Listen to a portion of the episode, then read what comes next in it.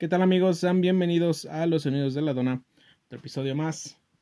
Es el episodio número 13 de la Semana del Terror. Ya saben que al final de cada episodio tenemos una historia de un asesinato o de alguna otra cosa.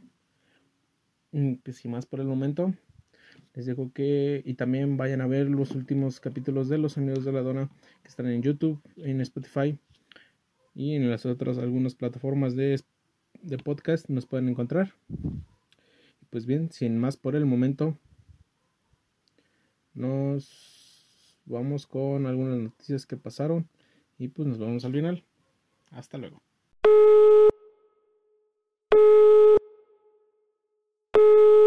Este, bueno. Señora, le vengo ofreciendo la venta sillas de piel de burro para que usted pueda sentarse y acostarse en ellas escuchando el podcast de Los sonidos de la dona.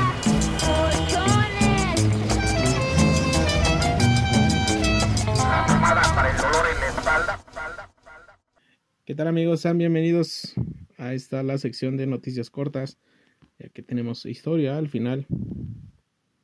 Y pues de las noticias más sonadas el día de ayer y hoy fue que le dan cadena perpetua a Kitty Ranieri, fundador de la secta Nexium por 120 años. Este sujeto supuestamente daba cursos de superación personal, pero al entrar a este grupo los marcaban a las personas o a las mujeres como vacas con este con este con ahora sí que con metales y los marcaban como si fueran animales. Y pues este mismo fue detenido en en Puerto Vallarta en México y pues fue encontrado aquí. Y fue culpable o fue imputado y culpable fue culpable por maltrato hacia mujeres, pornografía infantil, secuestro de identidad y como otras cosas. Pues este hombre va a pasar 120 años de cárcel, que no creo que lo supere, pero esperemos que pase después. Este mismo fue encontrado con la hija del presidente del periódico Reforma y hijo de Carlos Anías de Cotari. Estos mismos que la primera está sumida en la misma secta de Nexium, pero aún no fue mencionada. Pero pues bueno, esa fue una de las noticias aquí en México, en Estados Unidos y como tal eh, también en México. También tenemos que ofrenda de colectivo feminista fue destruido y al parecer pensaron que al, al bueno, se hizo como que una ofrenda del, del colectivo feminista para en forma de protesta para que decía que si no tengo mala memoria decía que ni, ni, todo el camino, ni todas las flores de cempasúchil le daban camino a todas las mujeres que habían perdido. Y pues, bueno, al parecer al día siguiente apareció esta misma ofrenda, apareció destruida. Algunas personas pensaron que había sido una persona o varias personas.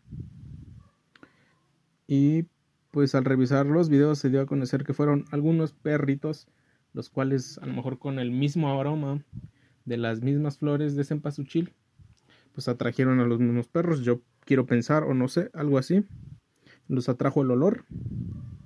Y pues se revisó que fueron los mismos perritos. Y pues fue destruido casi en su totalidad el mismo, la misma ofrenda. Y pues yo siento que aunque haya sido destruido, pues no se debe de perder el mensaje de lo que se está de lo que están sufriendo como tal ellas en este mismo país, el de ya no poder salir seguros a ningún lado y pues que se haga como que justicia en el mismo país o aquí en México como en otros lados igual, que se haga justicia que el gobierno haga su trabajo. Pero pues bueno, nunca se debe perder eso. Aunque tengamos como que opiniones diferentes, siento que deberíamos pelear por la misma cosa, que sería como que la justicia para estas mismas mujeres y las cosas por las que han pasado o han pasado alguna de sus compañeras de ellas. Y pues tratar de solucionarlo como una sociedad. Y pues también en otros temas del 2020 que podrían suceder, México podría pasar a ser como distritos como en los Juegos del Hambre, así es. Algunos diputados, sí, no, diputados no, algunos gobernadores de estado están peleando que el dinero que ellos dan a la federación o hay un en la federación se tiene que dar dinero que estos mismos no han recibido y han recibido aproximadamente el 20, 20 centavos o menos de 20 centavos por cada miles que dan ellos. Y esta fue la queja de ellos porque no se les está dando el dinero suficiente como para el mantenimiento de los mismos estados o para hacer arreglos al mismo estado. Y pues el mismo presidente arremetió contra ellos y les dijo que que trataban de llamar la atención y que no se reunirá con ninguno de ellos porque vienen elecciones de estado y pues solamente quieren llamar la atención. Y que si quieren hacer una consulta ciudadana para poder salir de la federación que la hagan que adelante.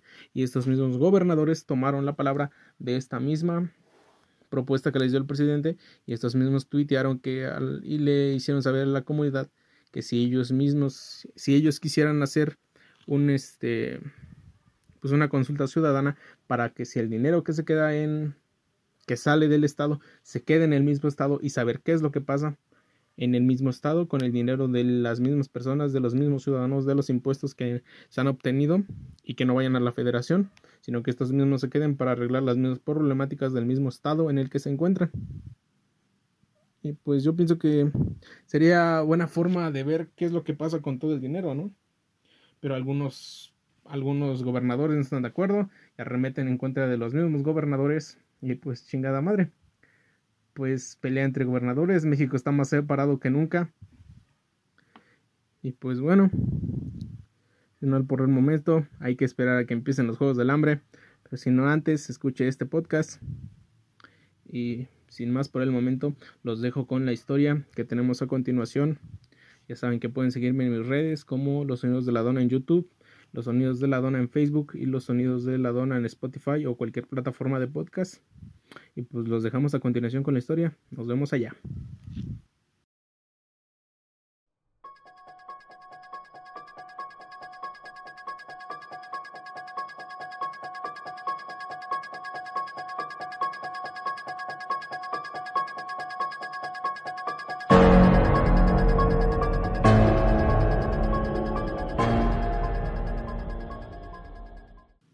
¿Qué tal amigos? Sean bienvenidos a este episodio número 13 de Los Sonidos de la Dona y el capítulo número 3 en la Semana del Terror, que ya saben que acabará el 31 de diciembre. Pueden mandarnos sus audios de alguna historia o alguna historia en común que quieran contar en este su programa. Pues sin más por el momento, empezamos con Ricardo Caputo, mejor conocido como Lady Killer. Nació en la ciudad de Mendoza, Argentina, en 1949. Ricardo, Ricardo Silvio Caputo creció en una pequeña casa junto a, a, sus dos hermanos, Alberto y Alicia. Él era el mediano de los hermanos, en la que parece ser que vivió un auténtico calvario. Lo abandonaron cuando era chico, lo violaron, lo golpearon, lo ignoraron, aseguró Alberto más tarde en una entrevista. A los 22 años, aquel chico simpático y de buen corazón según alguno de sus vecinos, decidió viajar a los Estados Unidos. Era en la década de los años 60 y buscaba poner tierra de por medio. El primer destino en llegar era Nueva York. Ahí consiguió dos empleos. De día trabajaba en el, en el Hotel Plaza frente a Central Park y de noche en el Hotel Barbinson, donde la mayoría de sus huéspedes eran mujeres. Fue ahí donde conoció a su primera víctima. A sus 29 años, Natalie era una chica tímida que trabajaba como cajera en un banco y por azares de destino Caputo se presentó en una de sus ventanillas para realizar una transacción. Su parecido físico con la con Linda, protagonista de la película El exorcista, llamó la atención del argentino. Todavía no sabía nada, no sabría hablar nada de inglés, pero su personalidad y su amable, su personalidad amable y seductora conquistaron a Natalie, que no dudó en quedar con él después del trabajo. En julio de 1971, Caputo acudió a la casa de los padres de Natalie para dormir. Necesitaba saber si su amada sentía lo mismo por él. Cuando éste trató de mantener relaciones sexuales con ella, Natalie lo rechazó y corrió, corrió afuera del dormitorio. Bajó las escaleras hacia la cocina y Ricardo la persiguió completamente enloquecido. Entonces agarró un cuchillo, la agarró de los brazos y la muchacha, agarró de los brazos a la muchacha y la emprendió a puñaladas. Natalie no tenía escapatoria. En cuanto la joven se precipitó al suelo, Caputo empezó a estrangularla, apretó su cuello hasta que su cuerpo dejó de temblar. Después de probar que Natalie había muerto, llamó a la policía y dijo Acabo de matar a mi novia. Una vez detenido, Ricardo fue sometido a varios informes psiquiátricos que concluyeron que padecía una grave enfermedad mental, posiblemente esquizofrenia. Al considerarle ineputable, el juez lo internó en, en un hospital de psiquiatría, donde permaneció hasta 1973, y en palabras de él decía me costaba distinguir cuando estaba fingiendo mi locura o cuando realmente perdí el control, relató años más tarde desde prisión. Durante su estancia en el psiquiátrico, conoció a su segunda víctima. Se trataba de la psicóloga Judith, de 26 años. y ella misma decía, el paciente exhibe tendencias manipuladoras, decían los médicos del hospital sobre Caputo una manipulación que empleó con dicha trabajadora, a la que sedujo para lograr que cambiasen de centro psiquiátrico. El 18 de octubre de 1974, Ricardo escapó del hospital, sacó 1.500 dólares del banco y se, y se puso enfrente de la casa de Judith durante varios minutos. La pareja discutió durante la pareja discutió durante ese tiempo. Los vecinos solamente escucharon gritos después de ruidos golpes y tras estos largos silencios Caputo golpeó tan, tan violentamente a Baker que le terminó partiendo la nariz. Después de esto, agarró una media de nylon y la ahorcó. Una, una vez muerta, la desnudó y la tumbó sobre la cama, le robó dinero de su cartera y huyó hacia la terminal de autobuses. Después de tres días de viaje, el fugitivo llegó a San Francisco, donde cambió radicalmente de aspecto. Se cortó el pelo, se quitó el bigote, engordó, varios kilos y se hizo una nueva identidad en el mercado negro. Se acababa de convertir en el prófugo de la justicia y del FBI.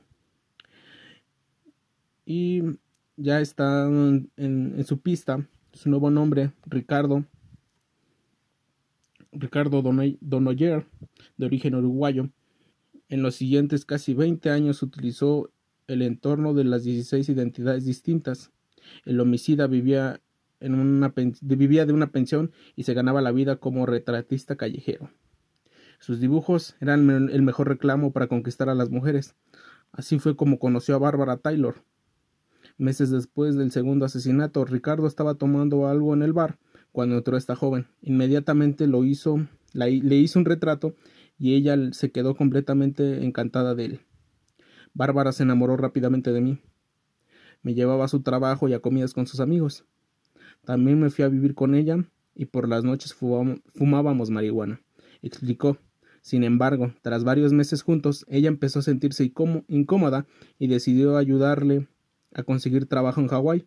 No duró mucho tiempo porque en marzo de 1975 terminó regresando a California había intentado matar a otra joven. Cuando Caputo le estaba golpeando, apareció el chico con, el, con, la que compartía departamento y le pidió que parara. Mary, Mary, agarró sus cosas y escapó corriendo. Un tiempo después se enteraría que estuvo a punto de ser asesinada por un matador serial de mujeres. Escribió el diario El Clarín en 1994.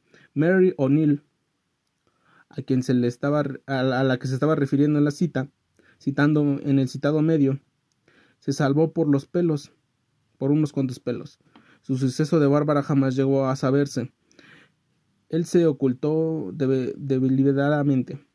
Días más tarde, Ricardo llegó a Hawái gritando He vuelto, me quiero casar contigo. Bárbara rechazó su, su propuesta y en otro ataque de rabia agarró una bota tejana y la emprendió a golpes. Su rostro quedó completamente irreconocible. En su nueva huida, Caputo cruzó la frontera hacia México y se cambió el nombre por el de Ricardo Martínez Díaz.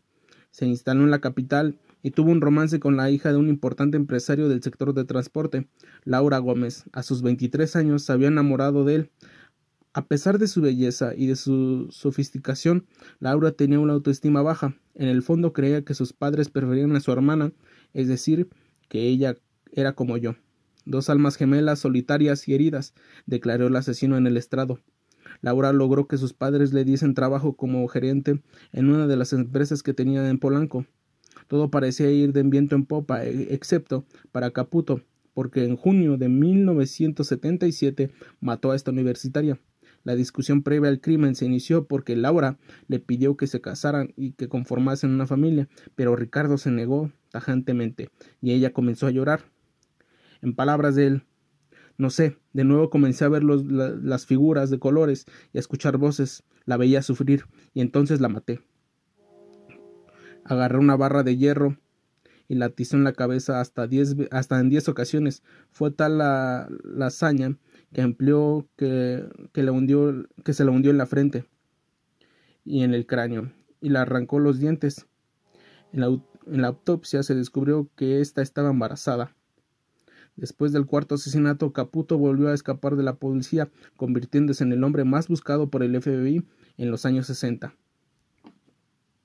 Sus crímenes eh, sus crímenes estaban llenos de las páginas de los periódicos norteamericanos, pero las autoridades no lograban dar, por, dar con él. En todo, en todo un camaleón, era todo un camaleón y no, le, y no le podían pisar la pista. Tanto así que regresó a los Estados Unidos y realizó su vida en Los Ángeles. Allí, el nombre denominado Lady Killer se hizo llamar Roberto Domínguez y se casó por primera vez y se casó por primera vez en el matrimonio con Felicia tuvo dos hijos y en 1984 la mujer desapareció. Se sospecha que Caputo también acabó con su vida, pero jamás pudieron demostrarlo. Tiempo después se mudó a Chicago. Contrajo segundas nupcias con Susana Elizondo y tuvieron cuatro hijos más. Según esta mujer, no tengo nada de malo que no tengo nada de malo que decir. Siempre fue un excelente padre y esposo, nunca sospeché de él. Tuvo que llegar el año de 1994 para que Ricardo Caputo se entregara a la justicia. Habían pasado casi 20 años desde su primer crimen y el hombre, el hombre sentía que me habían el hombre sentía que lo habían convertido en un fantasma.